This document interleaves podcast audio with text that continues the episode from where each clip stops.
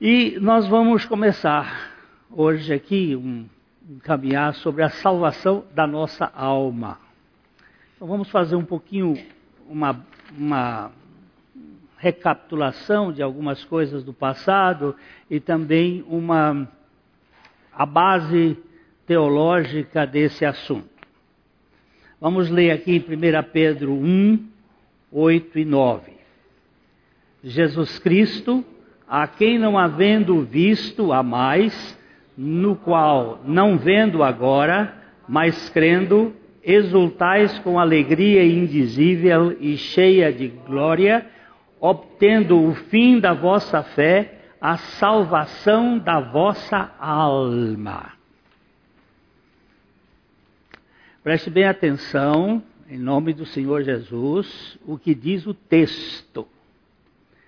Eu sei que alguns ah, creem que a alma e o espírito são a mesma coisa. Esta é uma opinião de muitos. Mas, do ponto de vista bíblico, nós podemos dizer que há uma diferença. Porque a palavra de Deus nos diz em Hebreus capítulo 4, verso 12, que a palavra de Deus é viva e eficaz, e ela é mais cortante do que espada de dois gumes e ela é apta para discernir os pensamentos e a opinião do coração. E ela separa a alma do espírito. É só no campo da palavra de Deus que nós encontramos esta separação. E nós temos lá o apóstolo Paulo também dizendo que o espírito, a alma e o corpo sejam preservados ou conservados, irrepreensíveis até a vinda de Cristo Jesus. E aqui Pedro está dizendo que Jesus Cristo, a quem não, vendo, não, não havendo visto, os crentes da época não, não tinham visto Jesus, a mais, no qual não vendo agora, mas crendo, ele está falando para crentes, mas crendo. Exultais com alegria indizível e cheia de glória, obtendo o fim da vossa fé, a salvação da vossa alma. É, isso aqui é didático, é claro. A trindade de Deus, a trindade é Deus a trindade é Elohim. Deus, Elohim, é o Criador. O Criador não pode ser criado, pois se criado fosse, se tornaria uma criatura. Deus, Elohim, o Criador, criou o ser humano à sua imagem e semelhança, mas não uma criatura, mas uma criatura, nunca o Criador. O, ser humano é sempre criatura, não criador. Elohim é sempre criador, nunca criatura. Deus não pode ser criado, porque se criado for, se torna criatura. E aí tem que ter outro criador. Agora, como é que Deus surgiu? Interrogação inexplicável para a mente limitada. Contudo, a criatura criada com uma vontade livre não aceita ser mera criatura e decide que quer ser como Criador. A, a teologia simplesmente diz que Deus é. Que ele tem azeidade, isto é, que ele se basta a si mesmo. Que ele nunca pode ter sido criado. Que ele é eternamente. Aí nós só nos curvamos em adoração. Mais nada. Você não pode. Alguém que fique fazendo perguntas fica igual aquele cachorro que corre atrás do rabo. Né? Não, não sai do círculo. Mas nós temos uma premissa que parte da a, dedução, perdão, da dedução suficiente de que Deus é. Não é uma indução. Deus criou o ser humano, mas não criou o pecado. Criou o homem com uma capacidade de querer, embora esse querer, por mais que quisesse, não poderia ser como Criador. Nenhuma criatura poderá ser como Criador, mas este jamais terá Criador. Deus nunca terá Criador. E a criatura sempre será criatura e não poderá ser Criador. Isso é matemática básica. Isso é lógica aristotélica. Eu não estou falando aqui de Hegel. Eu não estou falando aqui de síntese. Eu não estou falando aqui de Gramsci. Eu estou falando de lógica primária. De cabeça de, de quem quer conhecer lógica matemática, que me parece que é o mais parecido com a verdade. Dois mais dois são quatro até agora. Mas agora eles já estão dizendo que os professores de matemática têm que dizer que quatro homens não são iguais a quatro carros. Porque quatro carros são quatro carros, mas quatro homens podem não ser quatro homens.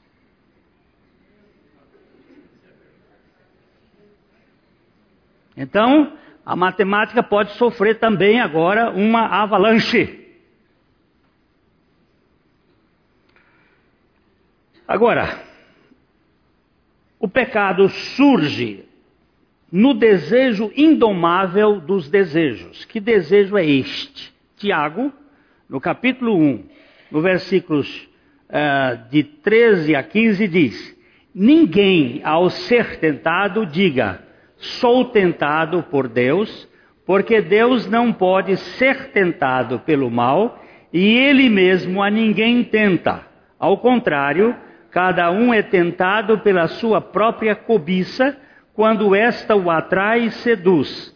Então a cobiça depois de haver concebido, dá à luz o pecado, e o pecado, uma vez consumado, gera a morte. Abre para mim aqui, por favor. O que, é cobiça? O que é cobiça?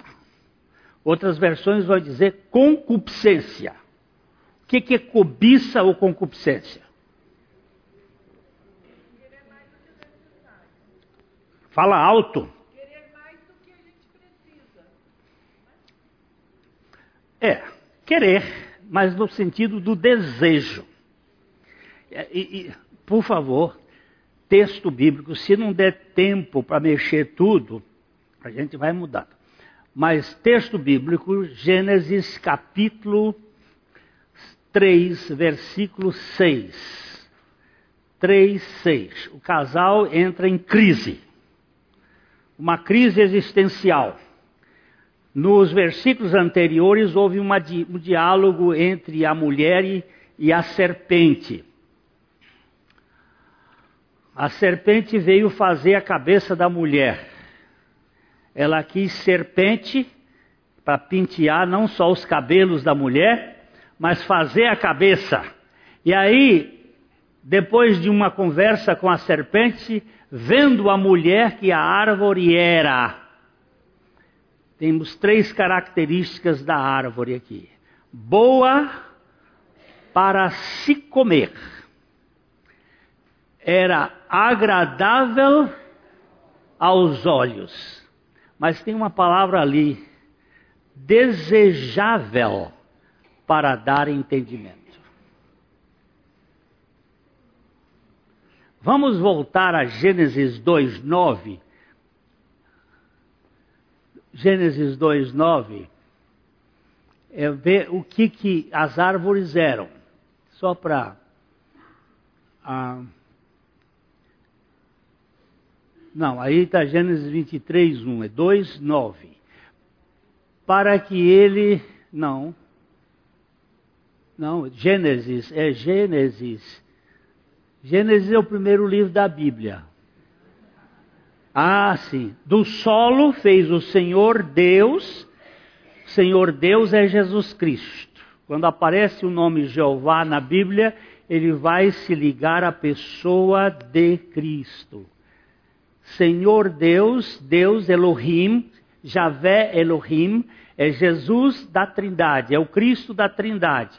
O Senhor Deus fez brotar da, toda sorte de árvores agradáveis à vista e boas para alimento, e também a árvore da vida no meio do jardim e a árvore do conhecimento do bem e do mal. Por favor, preste bem atenção que todas as árvores eram boas para comer e eram agradáveis aos olhos.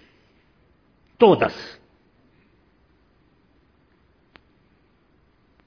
Agora, a árvore do conhecimento do bem e do mal, apareceu uma palavrinha. Olha, eram boas, era, as árvores eram agradáveis aos olhos e boas para o alimento, e boa para comer. Todas.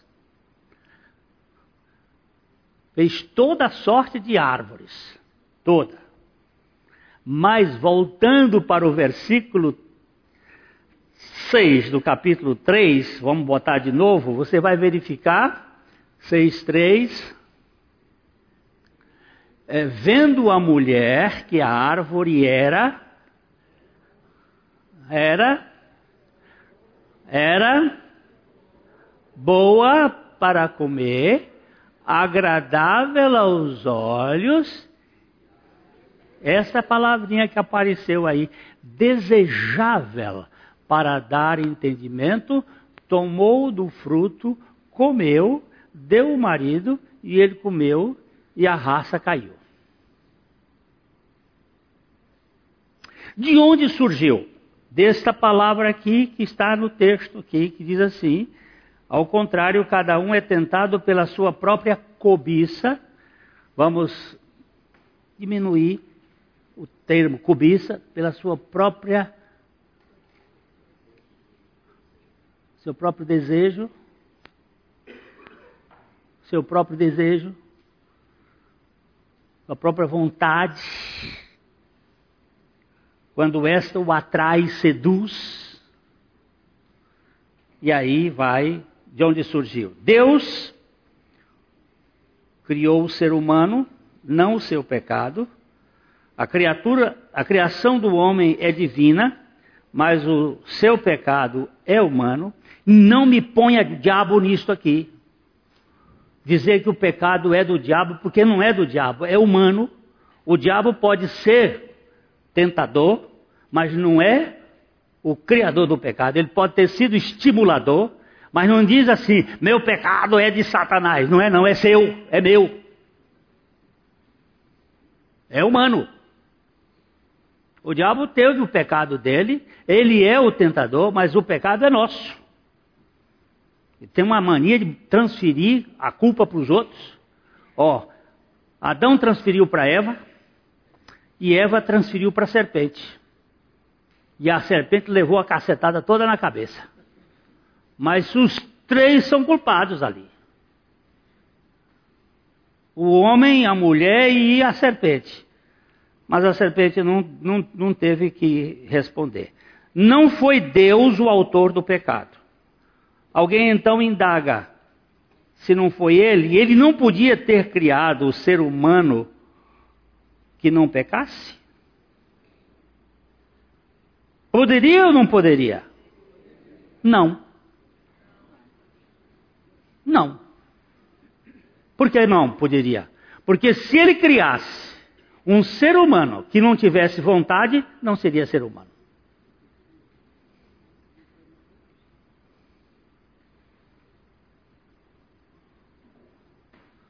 Seria outra coisa. Só se ele o criasse destituído de volição. como um robô, por exemplo.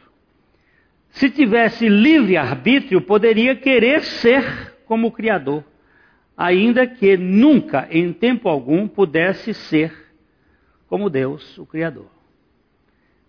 É aqui na nossa vontade que está a história, no nosso querer, no nosso desejo. O, o pecado é a rebelião da criatura que quer ser como o Criador. Esta rebeldia é a matriz de todos os atos, de todo, todo o caos do mundo caído. Por trás da catástrofe dos relacionamentos e da perda de energia no mundo material, há uma desordem que chamamos pecado. Essa desordem é uma rebeldia inata hoje, mas foi produzida pelos nossos pais. O meu netinho, de dois anos e pouco, ele já mostra a vontade rebelde dele. Ele tem que ir para a escola. Pai e mãe trabalhando. Lá é o menino, sete horas da manhã, acorda para sair para a escola. E ele diz: Mamãe, não é olha para ir para a escola. Eu não quero ir para a escola. É, meu filho, mas você não quer, mas vai ter que ir. Mas eu não quero. É, essa é a nossa história. Eu não quero. Eu quero o que eu quero. Eu quero tanto o que eu quero que não sei o que eu quero. É a história do ser humano que nunca se satisfaz com o seu querer. Os seres humanos foram criados por Deus num plano tridimensional, mas com uma capacidade de se comunicar na esfera espiritual em outra dimensão ele foi criado tricotômico, e nós lemos aqui em Gênesis 2:7. Então formou o Senhor Deus ao homem do pó da terra, lhe soprou nas narinas o fôlego de vidas, e o homem passou a ser alma vivente. Aqui eu encontro os três elementos: o corpo do pó da terra, o espírito da vida e a alma vivente. O corpo, o homem foi criado tricotômico, com três partes. Essas três partes estão unidas num só. Mas ali você percebe. O homem foi feito com um corpo do pó da terra, em que o Criador lhe soprou o fôlego ou espírito das vidas e este se tornou uma alma vivente, corpo, alma e espírito. Todavia, por causa do pecado, o ser humano passou a se manifestar neste mundo de forma dicotômica, perdendo a sua vida espiritual. Somos uma raça morta espiritualmente. É, tem o corpo, o Walter, e tinha a alma que foi crescendo nesse corpo. O corpo começou quando um espermatozoide fecundou um óvulo e começou um processo. E aí foi formando uma relação corpo-alma, nasceu, respirou, corpo-alma, corpo-alma, mas o espírito estava morto. Porque a vida do espírito é o próprio Deus é inteligente, é, é capaz, educa-se, trabalha-se com essa criatura, ele se torna uma pessoa nobre, torna-se um, um Sócrates da vida, irrepreensível, extraordinário, mas não tem relação com Deus. Cria religião. Que religião? qualquer uma, budismo, confucionismo, cristianismo, maometismo, cria religião em que ele controla o Deus dele. Mas ah, beleza. Vida é uma beleza. Mas que dê vida de Deus? Não tem. Vida de Deus só pode ser dada por Deus, regenerando essa pessoa. O espírito era a parte imperceptível da criação que se ligava com Deus. O corpo, a parte material que se conecta com o mundo físico, e a alma, uma realidade intermediária que servia de conexão entre o mundo espiritual e o mundo material. A partir da queda, nós vivemos biológica e psicologicamente sob a ditadura da morte e separados da intimidade com Deus. Paulo vai dizer em Romanos 3, 23: Pois todos pecaram e destituídos estão da glória de Deus. Essa glória de Deus está ligada ao espírito do homem. Neste estado desconectado de Deus, a humanidade vive uma realidade autoconfiante e de autodeterminação que lhe causa muitos males eu me governar neste mundo, eu fico muito ansioso, preocupado, eu fico, porque eu não sei o controle da vida, eu não sei o que é lá na frente, aí me gera uma série de coisas. É, não há vida espiritual no ser humano caída. Toda a sua pseudo-espiritualidade é construída pela sua alma, que em sua origem tem toque de transcendência, embora esteja completamente contaminada com o pecado. Além do que, essa espiritualidade da alma, entre aspas, encontra-se baseada nos sentimentos e na razão limitada ao mundo físico. O que é que você sabe do mundo espiritual fora do Espírito de Deus, fora daquele que veio de lá para nos ensinar? Nada. É tudo hipóteses, é tudo. Pode ter uma física quântica para mexer nisso aí, pode ter o esoterismo para mexer nessas coisas, mas é tudo coisas ligadas à racionalidade sem revelação de Deus. Toda religiosidade humana é fabricada num diâmetro de mente encurtada e na mística dos sentimentos carregados de superstições, enigmas esotéricos, controles sutis de gerenciamento do medo, da culpa, da vergonha, dos interesses e deveres, tudo sob o comando da alma desterrada do jardim do Éden. Tudo. Saulo de Tarso, por exemplo, era um religioso. No caminho de Damasco, mas ele não tinha uma boa religião? Era boa. Era boa. Mas para onde ele iria sem Jesus Cristo? Quando ele fez aquela pergunta: Quem és tu, Senhor? A quem? Quem és tu? Ele diz: Eu sou Jesus a quem tu persegues. Saulo não tinha uma religião perfeita? Tinha. Irrepreensível. Para onde ele iria sem Jesus? Estava perdido nos seus delitos e pecados. A sua moral, boa, exemplar, moral que supera em dez qualquer membro da, do Congresso Nacional Brasileiro. Mas para superar não, não é grande vantagem, né? Mas, por melhor que nós sejamos, nós estamos perdidos em nós mesmos, na nossa autoconfiança.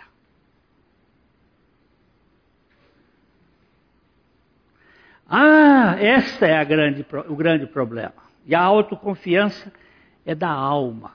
Você sabe qual é a palavra mais, mais grande, eu não vou chamar maior, hoje dentro do campo desta teoria maligna da perdição da alma? É a autoestima. Você precisa ter uma autoestima. Ele está sofrendo assim porque ele não tem uma autoestima. Pois é.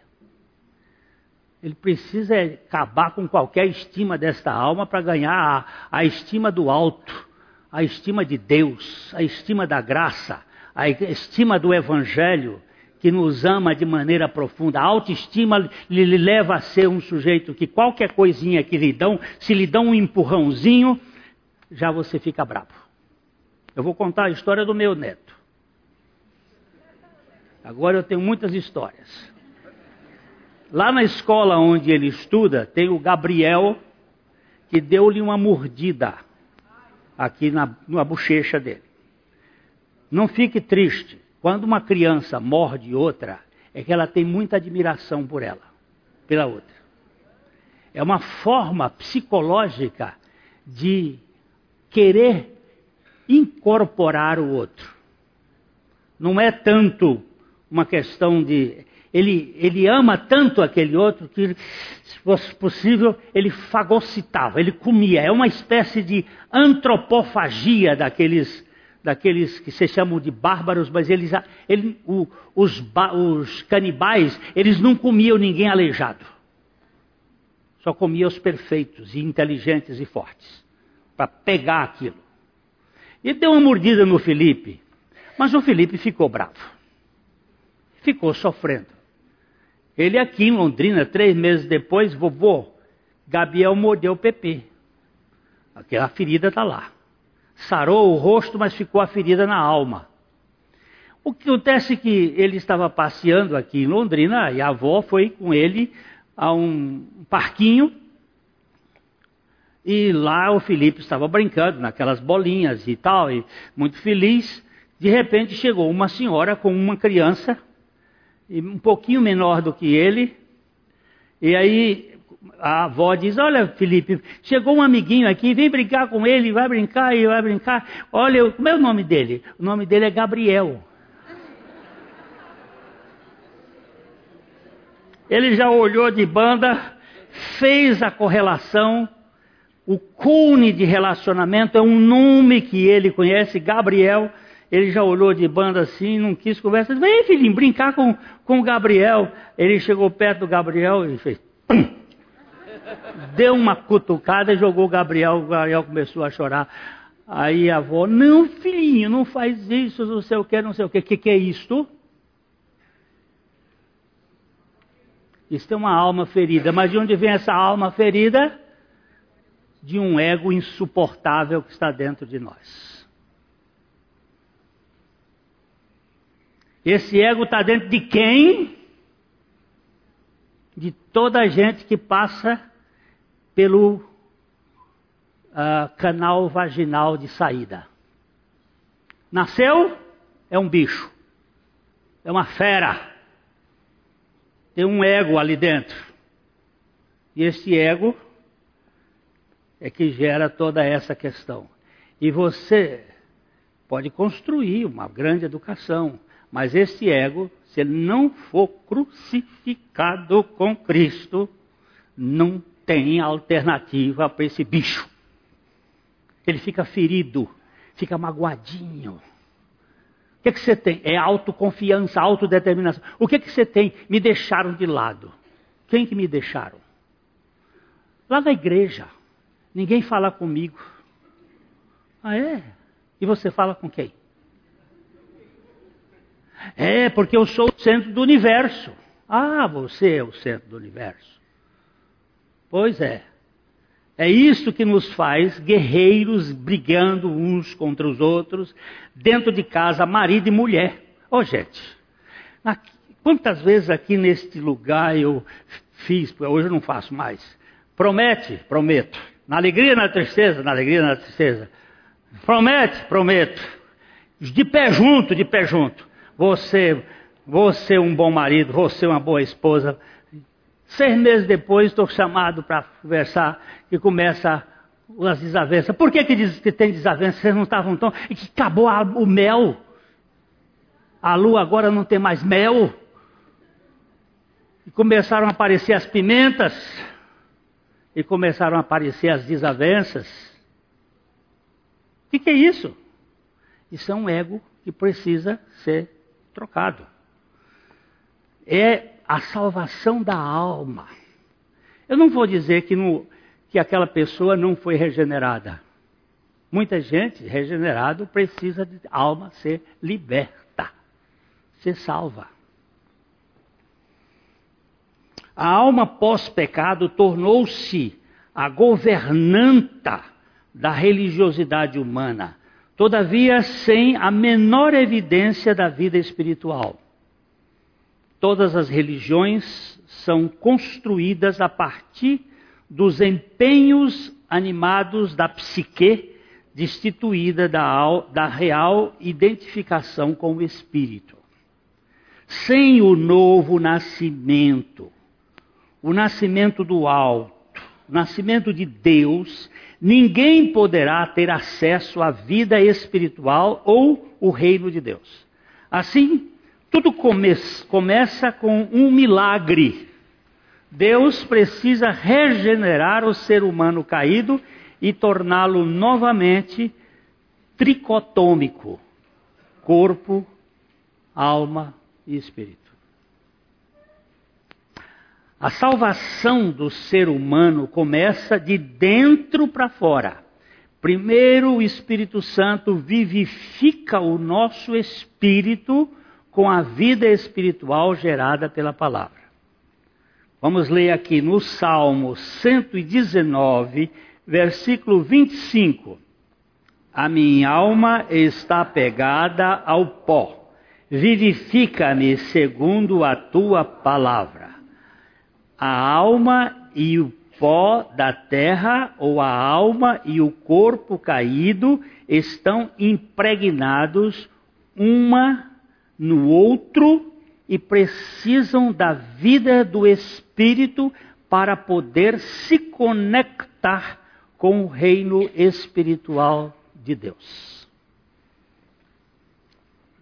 É uma pessoa caída, pode ser uma pessoa nobre, pode ser uma pessoa é, liana, educada, cheia de virtudes, mas é caída e destituída da glória de Deus. Desligada, desconectada do Espírito de Deus. Sem a vida espiritual, a alma fica sempre amoldada a um mundo caído é preciso, antes de tudo, da regeneração do espírito para que a alma possa ganhar a dimensão das realidades do alto. Não há a mínima aspiração das coisas de cima numa alma sem o novo nascimento produzido pelo Espírito Santo. No Salmo 44, no verso 25, a palavra de Deus nos diz: pois a nossa alma está abatida até ao pó, e o nosso corpo como que apegado ao chão. A nossa alma está presa aqui, e aí, quando o Espírito de Deus vivifica o nosso espírito, inicia-se o processo da salvação das nossas memórias, dos nossos traumas, da nossa cultura da alma.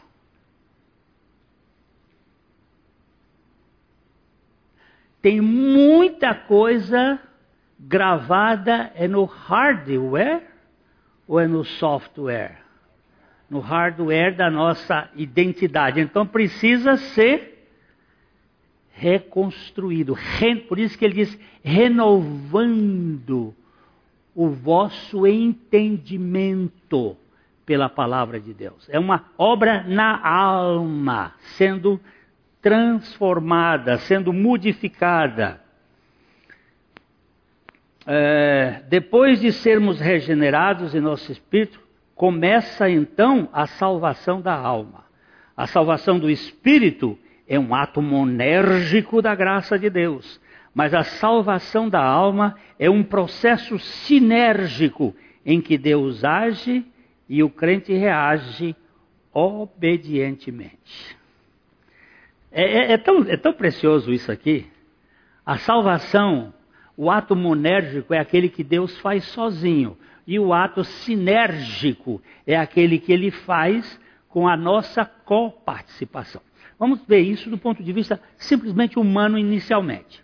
A criança só é gerada porque os pais delas quiseram. Ou não quiseram, ela veio fortuitamente, mas se eles tiveram relações sexuais, a criança veio. Ela não foi gerada porque ela quisesse. Óvulo estava lá pronto, espermatozoide chegou, pediu licença, entrou, começou o processo, criança não tinha vontade, não tinha nada. Nasceu, aí começa uma relação. Pai, mãe, filho. Mãe, pai, filho. Pai, mãe, filho. Agora começa pai, mãe, pai, mãe, filho, filho, pai, mãe. Ela, ela vai daqui para lá e depois vem de lá para cá. Pai e mãe ama filho, filho vai aprender a amar pai e mãe.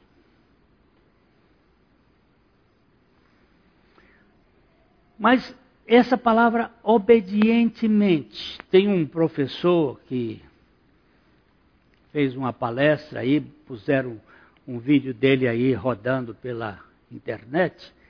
Ele diz que a mãe dele, uma certa idade, disse para ele fazer alguma coisa, ele disse: Mas eu não vou fazer, não. Você vai fazer sim. Mas eu não amo você. Ele disse, não, a mãe virou, eu não estou preocupada se você me ama. Eu amo você e você tem que me obedecer. Eu digo, ô oh, mãezinha boa. Essas hoje que estão dependendo de que filho faça. Eh, não, não. Eu amo você e eu não estou interessada com o seu amor. Eu estou interessada com a sua obediência. O amor, aí ele diz assim: o amor é um sentimento que se aprende com o relacionamento. Hoje eu vejo um bocado de pai palerma, uns pais sem constituição, medulas, uns bichos molengo que ficam tremendo as pernas porque o filho dá ordem. Não faz isso, filho. Não faz isso, não. Pega aqui por baixo. Não vai fazer. Mas esses palerma de pais, adoecidos, sem caráter, com medo de criança, é porque não sabem mais o que fazer. Nós não precisamos ser rudes, mas temos que ser firmes e amorosos com os nossos filhos. Firmes, seguros. Não é não e sim é sim. E o que passa disso é do maligno. Isso é minha Bíblia velha que diz. E eu fico com ela. Agora, esta alma caída precisa ser trabalhada pela palavra de Deus. de modo sobrenatural, o incrédulo é convencido pelo Espírito Santo através da pregação da palavra de Deus e recebe os efeitos da obra de Cristo na cruz em seu favor. Nesse momento, ele se torna um crente, uma nova criatura em seu espírito, mas precisa de uma operação divina para salvar a sua alma de modo de toda a, uma cultura pregressa. Existe um grupo, existia um grupo de ateus é, debochados, é, ateus eh, que ridicularizava a fé cristã, em Londres, no tempo de George Whitfield, um pregador inglês extraordinário. Um pregador inglês que chorava toda a pregação que ele pregava. Ele, ele chorava pelas almas, pela salvação das pessoas. E Archibald Boyle, um desses membros do, do, do grupo dos ateus, e foi assistir George Whitfield pregar. E ele saiu de lá ridicularizando ao máximo a pregação de, de George Whitfield. E se reuniram num grupo num dia e ele foi imitar George Whitfield pregando. Ele foi imitar a pregação de Whitfield. E chegou na frente e começou a falar, falando de Jesus. E começou a chorar, como George Whitfield chorava pela salvação das almas. E todo mundo, de repente, disse: Meu Deus, meu Deus, o que está acontecendo comigo? E todo mundo, porque mas daquele, daquele momento em diante já não era palhaçada.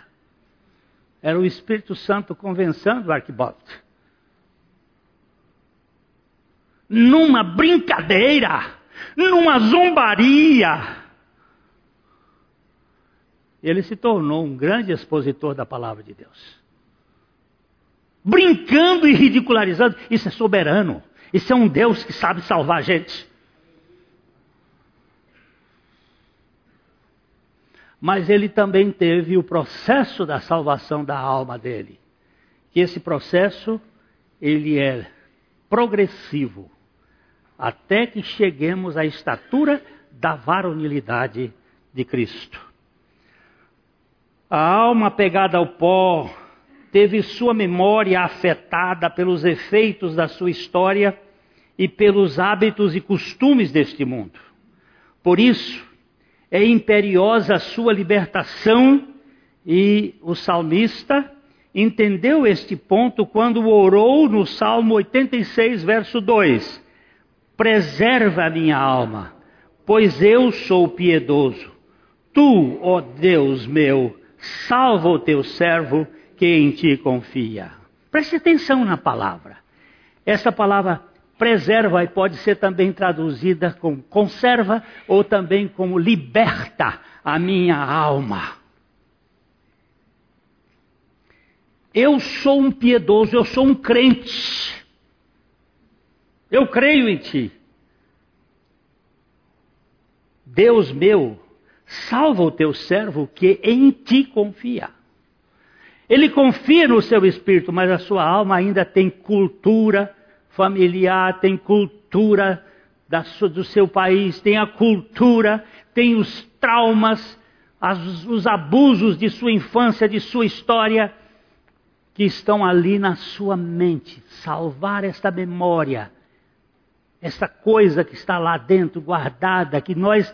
Ali o texto bíblico diz que as armas de nossa milícia não são carnais, mas sim poderosas em Deus para a destruição das fortalezas. Tem coisas na minha cabeça que nem eu sei que existe. Vem de lembranças celulares de meus avós, bisavós, sei lá quem, até a terceira e quarta geração daqueles que me aborrecem. Sei lá onde é que eles estão. E eu preciso ser salvo. Vemos aqui que não se trata de re, da regeneração do espírito, pois o salmista já é um piedoso que confia no Senhor, mas da salvação da sua alma, que ainda traz algumas marcas de uma história comprometida com este mundo caído. Tiago diz em sua carta como se dá a regeneração do espírito. Aqui nós temos em Tiago 1,18 pois segundo o seu querer, ele nos gerou pela palavra da verdade, para que fôssemos como que primícias das suas criaturas. Preste atenção, segundo o seu querer, ou segundo o querer do Pai, ele nos gerou pela palavra da verdade. Segundo o seu querer, ele nos gerou para que nós fôssemos como que primícias das suas criaturas. Fomos gerados de novo em nosso espírito a partir da pregação soberana da palavra. Todavia, não acabou aí a obra da salvação. Para o ladrão na cruz acabou ali. Ele foi salvo, mas ele não teve santificação. Mas ele foi salvo. Agora, o crente que é salvo, ele precisa ser salvo, que é um processo da santificação de Deus em nós. Três versículos depois, Tiago diz assim em, no versículo 21 do capítulo 1 de Tiago: Portanto, despojando-vos de toda impureza e acúmulo de maldade, acolhei com mansidão a palavra em vós implantada, a qual é poderosa para salvar a vossa alma. Você prestou atenção? Que lá em cima ele diz que ele nos gerou pela palavra da verdade, e aqui mais embaixo ele diz que agora é preciso despojar de todo o lixo, de tudo aquele que é acúmulo de maldade que estava na nossa história acolhendo com mansidão a palavra que foi implantada em nós, a qual palavra é poderosa para salvar a nossa alma. Antes Tiago falou da geração de uma nova criatura, agora ele aborda a salvação da alma no despojamento do lixo acumulado na alma. Esse desapossamento se processa progressiva e gradualmente. Fomos salvos no Espírito por nossa morte com Cristo. Estamos sendo salvos na alma pela vida de Cristo. E seremos salvos em nosso corpo pela vinda de Cristo. Só os salvos no Espírito podem vir a ser salvos na alma ou santificados. A salvação da alma também é denominada de santificação. É apenas e apenas os que estão sendo santificados serão os seus terão os seus corpos glorificados quando então se completará a plena salvação. Aqueles que foram vivificados ou regenerados espiritualmente têm a condição espiritual de se envolver na salvação da sua alma e, portanto, estão assim capacitados a perseverar no meio, por meio da graça até o fim, quando receberão corpos glorificados. Todos os regenerados serão habilitados a serem santificados, e os que estão sendo santificados serão glorificados. Alguém me perguntou outro dia, numa conversa, quando estava falando sobre isso, mas se ele morrer no meio da santificação, o corpo dele será glorificado? Certamente. A obra não terminou na santificação, ele morreu num acidente. Mas dentro do propósito de Deus, ele vai ser salvo. O outro lá nem foi. Nem foi, nem teve santificação. Hoje mesmo estará comigo no paraíso, morreu logo depois, quebraram as pernas dele. Ele morreu. E, mas o processo é este. Fui salvo, estou sendo salvo e serei salvo. Todos os dias eu, eu sou tratado pela cruz de Cristo. Todos os dias eu vejo pecado em mim. Todos os dias eu vejo a obra da graça de Deus operando a salvação da minha alma. Todos os dias. Todos os regenerados são habilitados a serem santificados. Nós lemos aqui em Filipenses 3, 20 a 21. A nossa pátria está nos céus de onde também aguardamos o Salvador, o Senhor Jesus Cristo, o qual transformará o nosso corpo de humilhação para ser igual ao corpo da sua glória, segundo a eficácia de poder que ele tem de até subordinar a si todas as coisas. No momento em que ele me deu vida espiritual, ele me dá condições para a salvação da minha alma e um dia eu terei a salvação do meu corpo. A salvação do ser humano é o objetivo final da revelação bíblica. Todo esse processo teve seu começo na eternidade passada e vai até a eternidade futura, passando pela regeneração do espírito que ainda implica na salvação da alma e esta na salvação do corpo.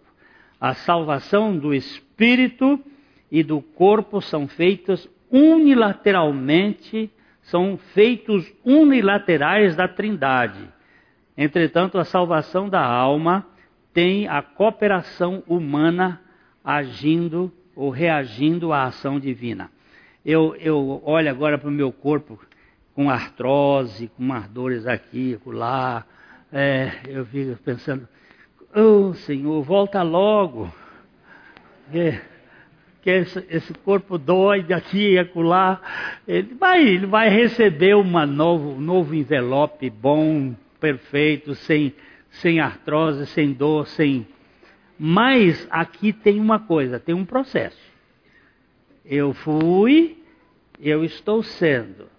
Minha alma furiosa, magoada, traumatizada, com dores, sofrida, está sendo salva pela vida gloriosa, graciosa e bondosa de Cristo. Nestes estudos, nós iremos tratar da salvação da alma e que o Senhor seja glorificado. É, Deus começou uma boa obra, ele vai completar até o dia de Cristo Jesus. E nós vamos ver os efeitos disso em nossa vida. A Livraria PIB Londrina procura selecionar cuidadosamente seus títulos e autores a fim de oferecer um conteúdo alinhado com o Evangelho de Jesus Cristo. Bíblias, livros de teologia, devocionais, literatura infantil, biografias, comentários bíblicos e muito mais. Dispomos também de um acervo de CDs e DVDs das mais de 5 mil mensagens ministradas na primeira Igreja Batista em Londrina. Visite a Livraria PIB Londrina e conheça ainda mais. Livraria PIB Londrina, de segunda a sexta, das 13h30 às 18 horas. Endereço na Avenida Paraná, 76A, próximo ao Calçadão, bem no centro de Londrina. Ligue para 3372 8921 ou acesse o site www.livrariapiblondrina.com.br.